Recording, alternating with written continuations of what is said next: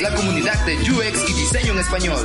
Aquí encontrarás noticias, metodologías, tendencias y recomendaciones relacionadas a esta disciplina centrada en el usuario. Tendremos las mejores entrevistas con expertos en donde nos contarán sus experiencias y nos compartirán sus mejores consejos. Únete a la comunidad y acompáñanos todos los lunes en este viaje.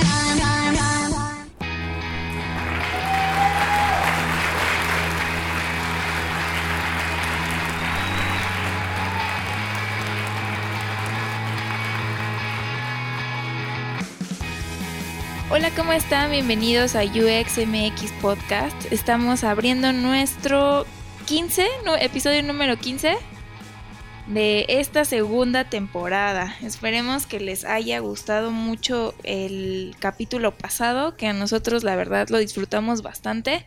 Esperemos tener de vuelta aquí a Claudia porque nos quedó muchísimo de qué hablar acerca del diseño de servicios, pero esto ya estará en un, en un episodio próximo.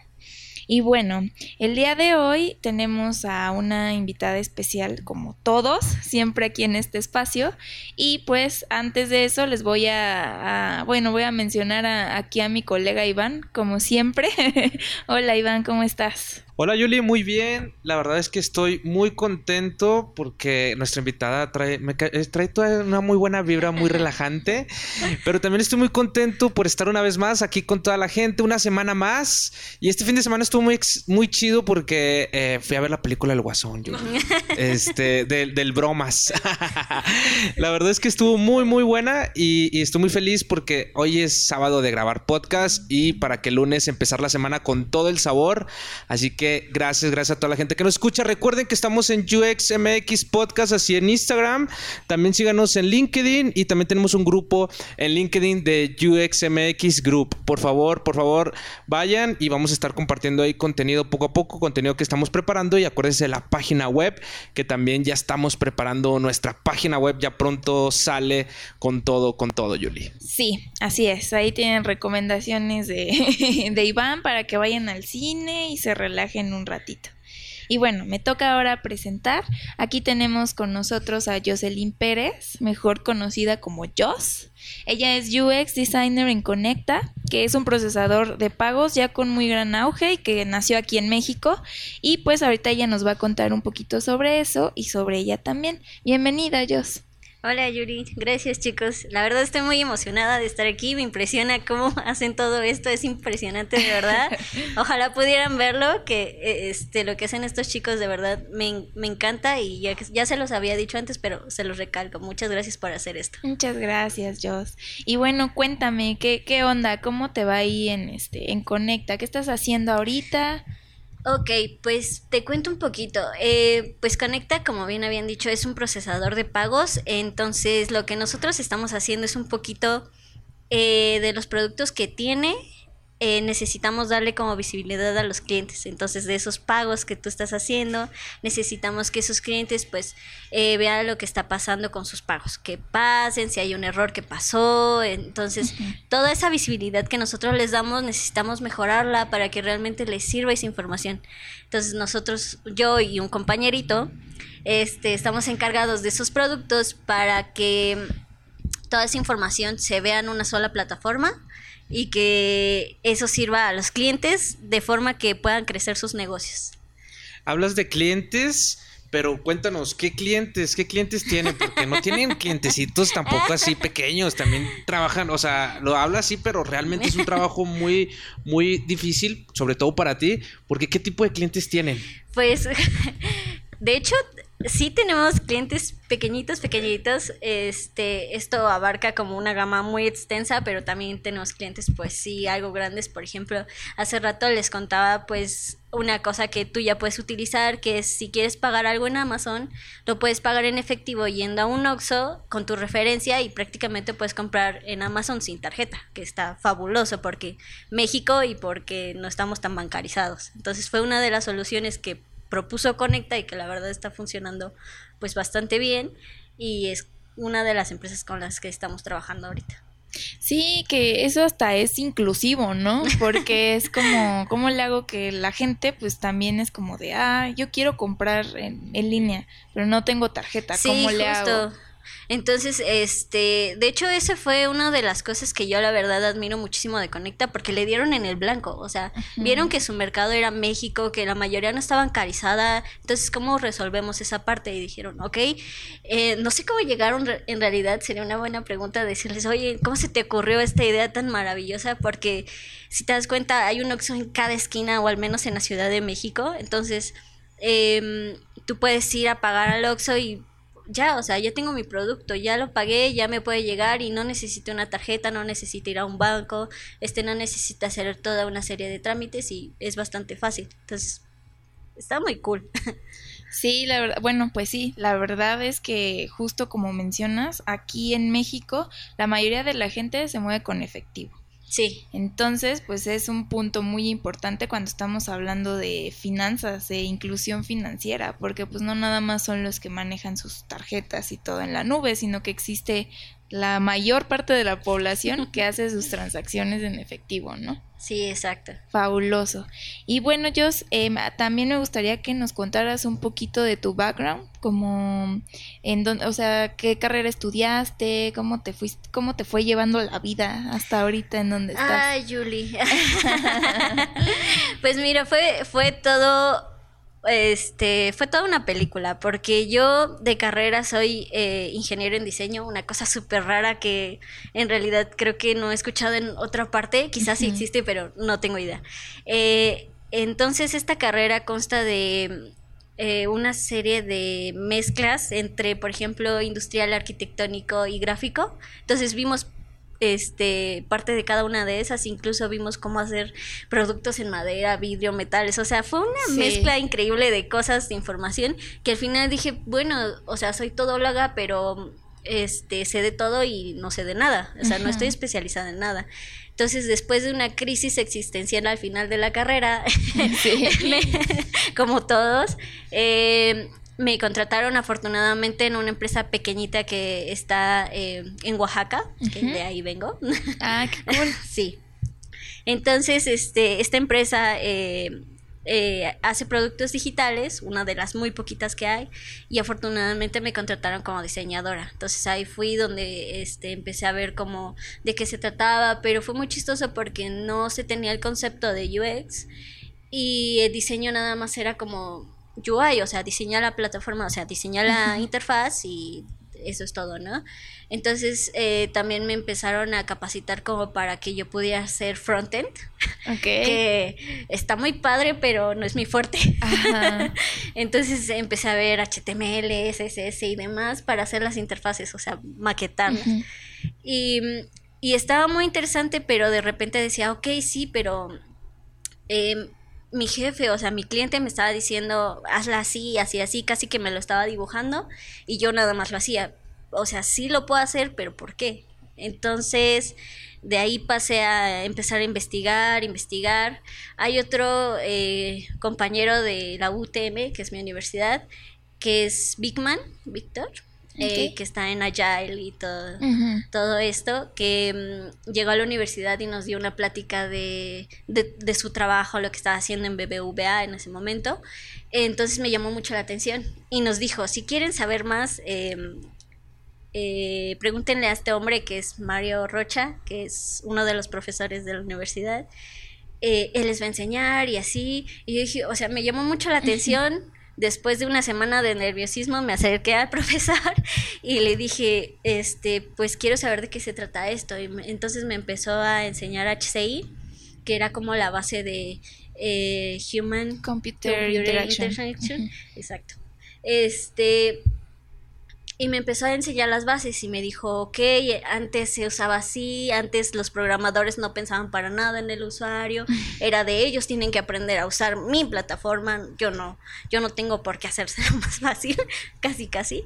Entonces, de ahí empezó, o sea, de ahí la verdad nació todo eso y era bastante interesante porque incluso ahorita en la universidad hacen como proyectos este de lo mismo para diferentes cosas, o sea, no solo es para una plataforma digital, sino que lo hacen para juegos para niños, o sea, para resolver cualquier tipo de problema. Entonces eso me llamó muchísimo la atención. Mm, ya.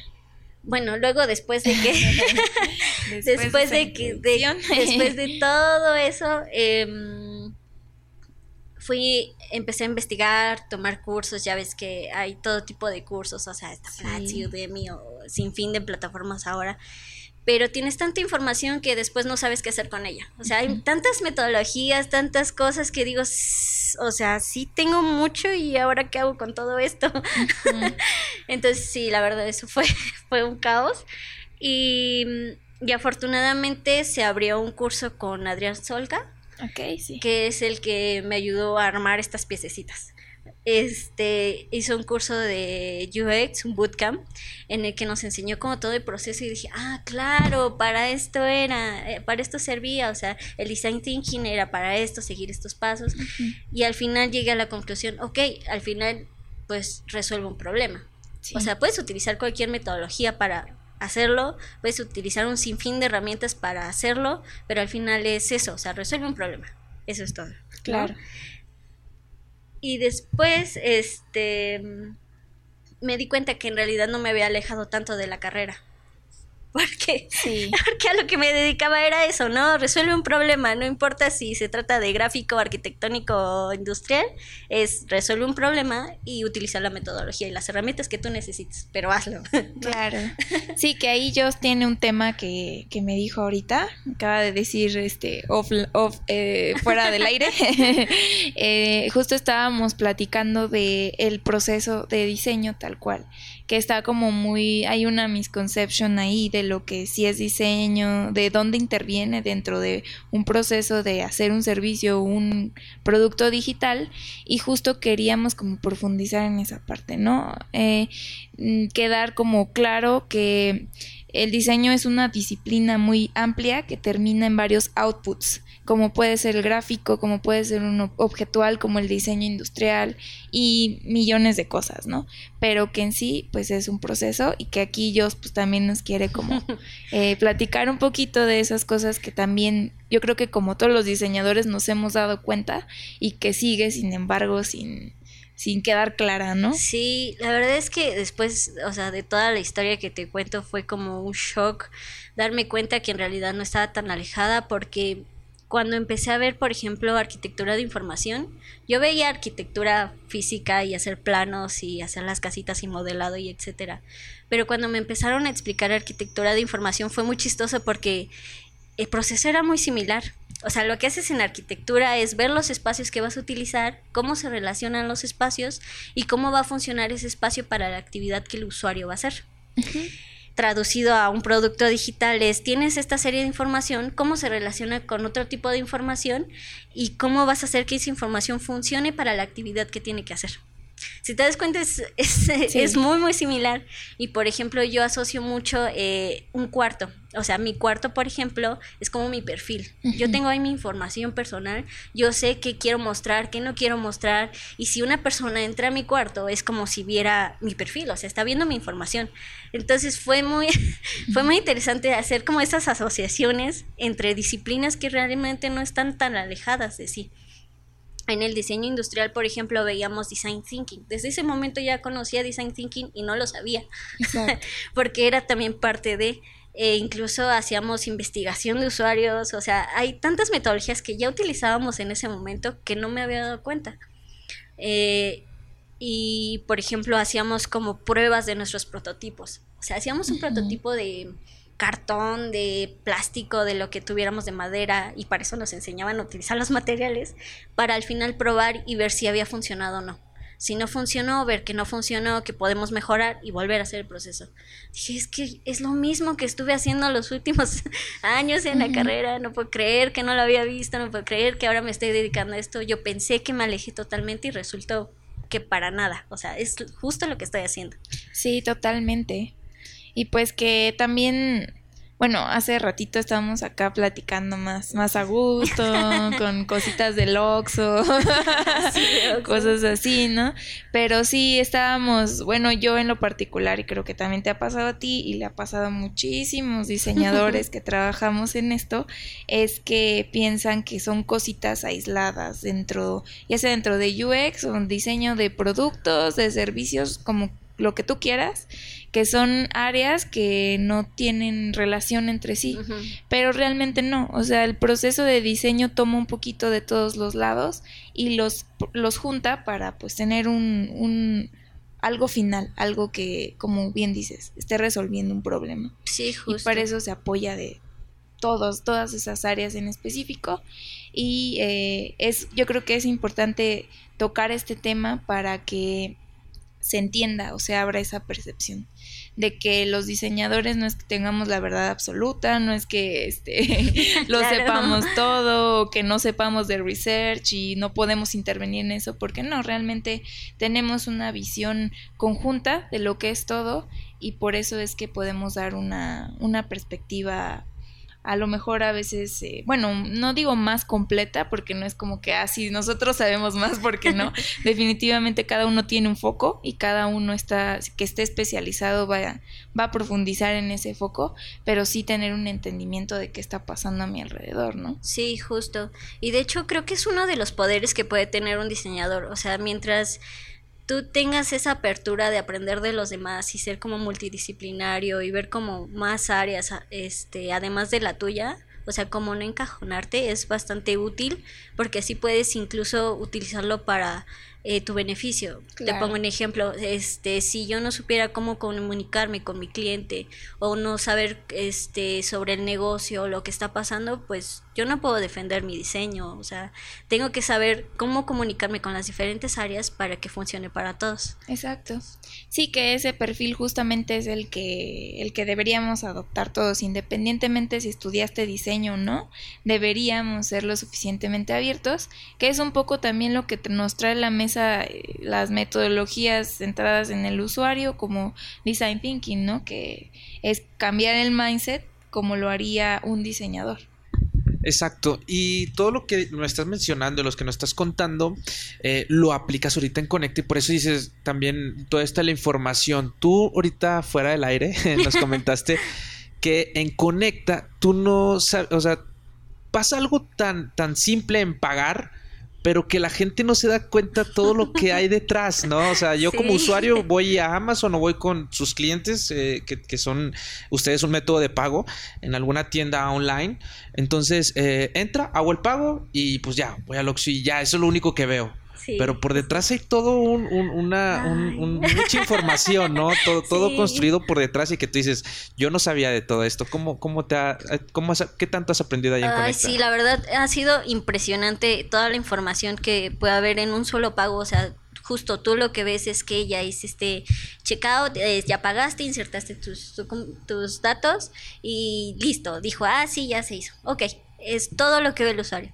Pero detrás de eso de verdad es un mundo, un mundo porque em, a mí me ha tocado hablar con la parte de finanzas, la parte de riesgo, entender cómo es el proceso, entender cómo es el negocio, de qué se trata, cómo pasa un pago, o sea, de verdad eh, pasa en un segundo, o sea, pasa de verdad muy rápido, pero es todo un proceso que se tiene que hacer con los bancos, que tienes que darle seguimiento, que puede haber errores y se trata de dinero, entonces es muy delicado una de las cosas que yo les comentaba es que, por ejemplo, el concepto contracargo para nada lo había escuchado, o si sí, nunca le hice caso, pero ahorita ¿Qué es, contracargo?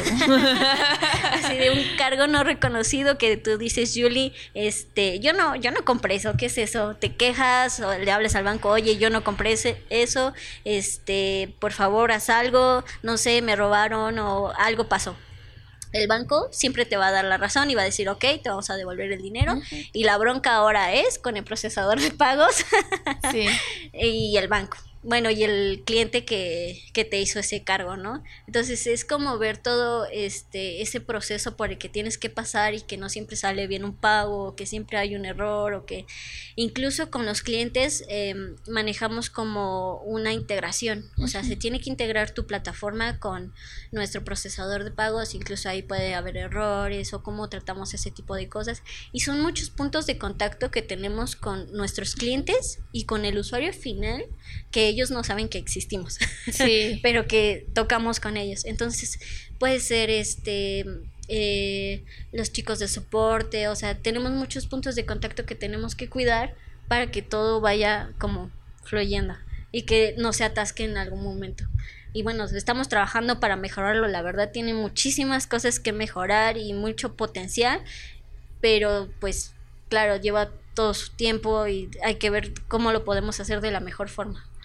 Sí, que es un, es un reto, ¿no? Sí, es muy interesante, no te voy a mentir. Sí. Es, bastante interesante, es muy retador y sobre todo es como cómo absorbes toda información y cómo la entiendes, porque es, es todo un proceso, de verdad. Sí, justo te iba a preguntar, o sea, como con qué problemas y retos te has encontrado, pero yo creo que va un poquito de eso, ¿no? Los retos que siempre tenemos, pues es, a ver, entenderle cómo funciona esta cosa. ¿Cómo, rayos funciona esta cosa? Ajá, para saber cómo voy a hacerle yo, ¿no? Y es ahí muy, muy, muy complicado y donde nos duele mucho la cabeza muchas veces. Sí.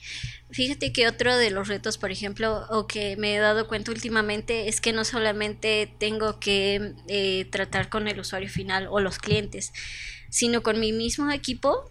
O sea, cómo interactúas con tu equipo y cómo logras trabajar con ellos es otro reto. Sí. Incluso cuando no eres líder, que ya ser líder es otro tema, eh, pero en el mismo equipo, o sea, con tus compañeros, cómo trabajas con los desarrolladores, cómo trabajas con el otro diseñador, es, es de verdad un reto que yo trato todos los días como de ver cómo le hago, cómo le hago. Sí. Porque es muchísima comunicación. Si se rompe, algo está fallando y algo posiblemente se va a romper en el producto o algo, va a haber algún problema. Entonces... Sí, que es un poquito igual el problema de los grandes equipos, ¿no? Sí. Cuando son muchos se complica un buen, un buen la comunicación. Por eso hasta los scrums están como divididos de cinco a seis personas, por, pues no por nada, ¿no? Sí, claro. Sí, pues sí, la comunicación es un tema. ¿Tú quieres agregar algo? Sí, yo quiero preguntarte, ¿cómo sería, cómo es un día eh, eh, yo sé que es diferente siempre los días, siempre, nunca es monótono y sobre todo cuando estás en una startup que ahorita Conecta no se considera ya una startup porque ya es más grande. La verdad es que es una empresa orgullosamente mexicana y este y el y que el CEO es del norte, ¿no? De Monterrey, como yo, del norte, siempre del norte, puro regio acá, ¿no? Este, este, pero pero no sé, eh, Conecta ya ya sé que que, los días en una startup y bueno, una empresa tecnológica es muy diferente. Pero así a grandes rasgos, eh, ¿cómo es un día de, de, de Joss? Llega y qué hace Joss en, en, Conecta, ¿no? A ver, primero desayuno. pues sí, el café no debe faltar. Claro, si no, no despierto. Este, pues fíjate que sí, como dices, es súper variable, puede variar todo, pero por lo regular es como juntas para entender qué es lo que estamos haciendo. Eh, de hecho, tenemos también una reunión con los chicos de desarrollo para ver en qué van, cómo vamos nosotros, cómo juntamos ambas partes. O sea, como que sí tratan mucho de comunicarse entre las áreas. Es una de las cosas para mí bellas que tiene Conecta, que es no nada te impide, ninguna pared te impide, literal, ninguna pared te impide comunicarte con los otros equipos. Entonces, mucho de mi idea es este ir a comunicarme con el otro equipo, tener juntas con este chico que conoce del tema, o la de finanzas me puede ayudar con esta parte. Mi product manager siempre nos está acompañando como a, resolver los problemas y es un debate continuo con, de nosotros de cómo lo vamos a resolver, cómo lo vamos a resolver, esta será la mejor idea, no será la mejor idea.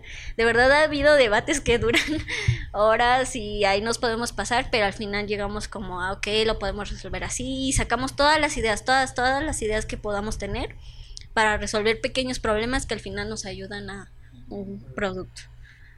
¿Cuántos son en Conecta aproximadamente? Ahorita ya somos poquito más de 100. De 100, imagínate 100 un equipo de, de, de casi 100 personas. Este, un saludo a todos los de Conecta si nos están escuchando. Porque Saludos, también eh, les dieron un premio, ¿no? En LinkedIn. Eh, sí. ¿Qué- ¿Cuál premio es el que les dio LinkedIn? LinkedIn por, sí. De- Conecta está entre la lista de las 10 startups, donde todos quieren trabajar. Entonces ahí apareció Wow. Conecta, eh, se hizo una mini fiesta. Sí, se hizo el mini festejo ahí y la verdad fue, fue muy bonito. Fue muy bonito que este que vean a Conecta de esa manera. Este, digo, ellos siempre están como viendo que la cultura sea como la mejor para las personas. Eh, es un obviamente es muy complicado porque pues, ninguna empresa va a ser perfecta y dudo que exista esa empresa perfecta. Pero si funciona para ti, pues es, es bastante bueno. Y bueno, sí, este los premiaron por eso y estuvo súper cool. Wow, qué chido. Este, y bueno, como 100, 100 personas eh, eh, que, que están ahí eh, trabajando, llevan metodologías. ¿Qué metodologías utilizan allá al momento de trabajar? Yo, yo quiero, yo quiero preguntar.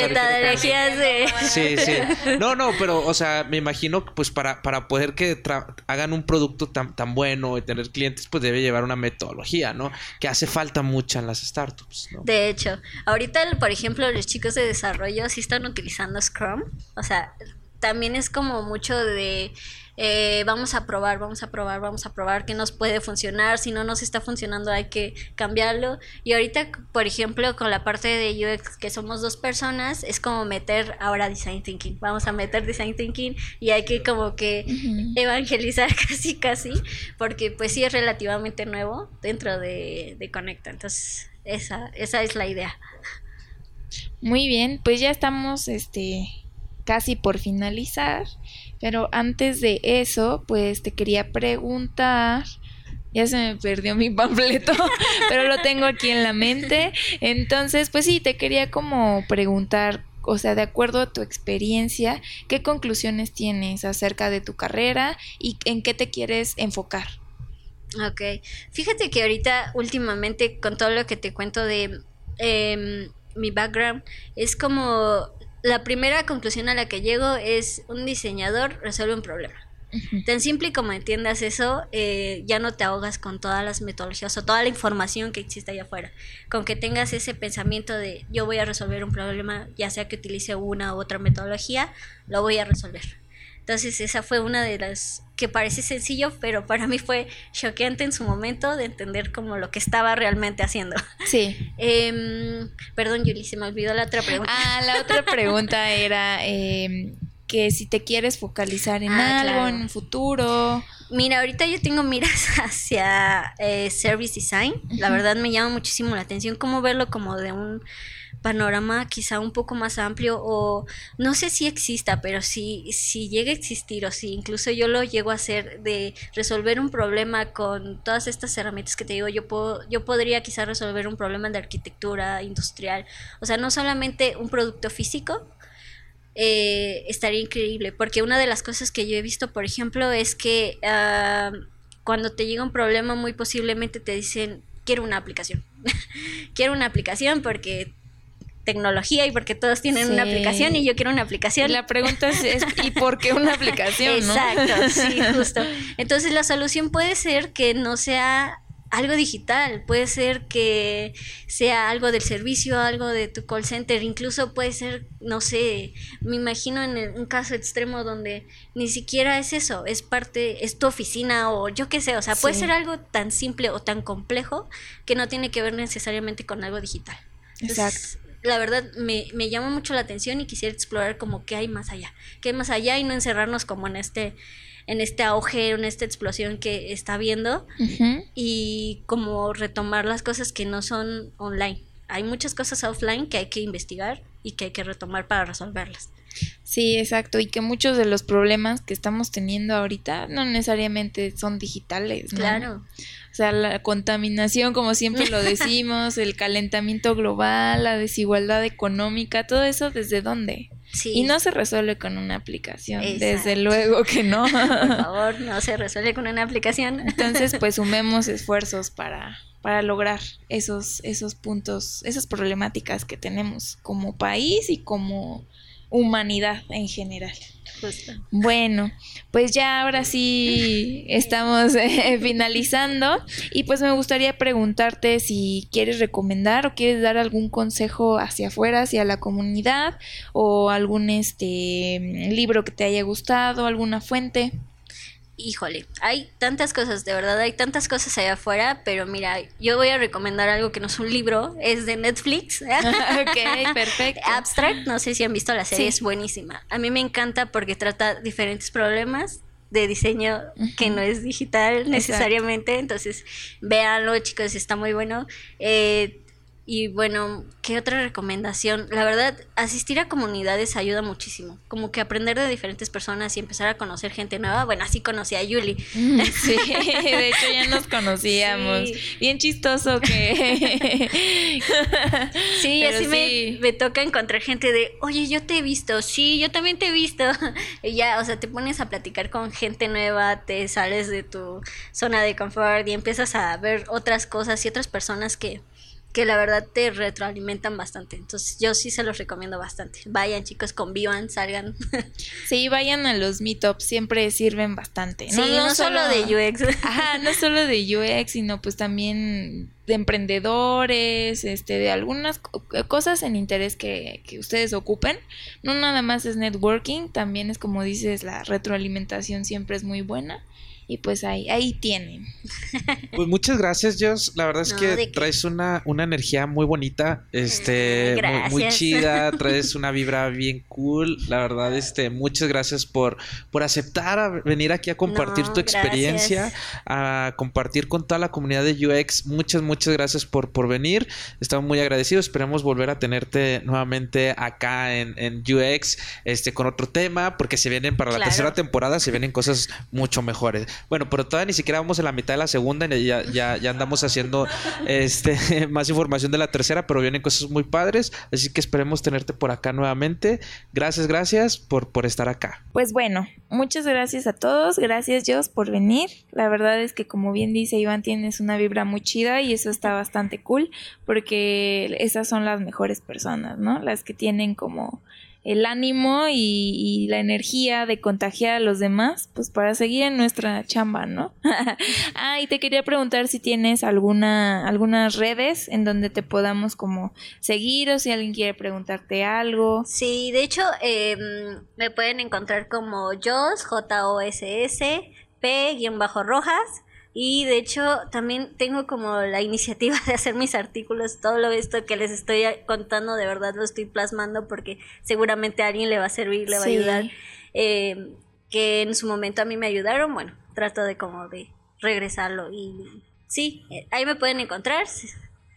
Sí, sí, está bien. De todas formas, los vamos a poner en Instagram y Facebook y todo para que ya sea mucho más fácil y te encuentren por ahí. Claro.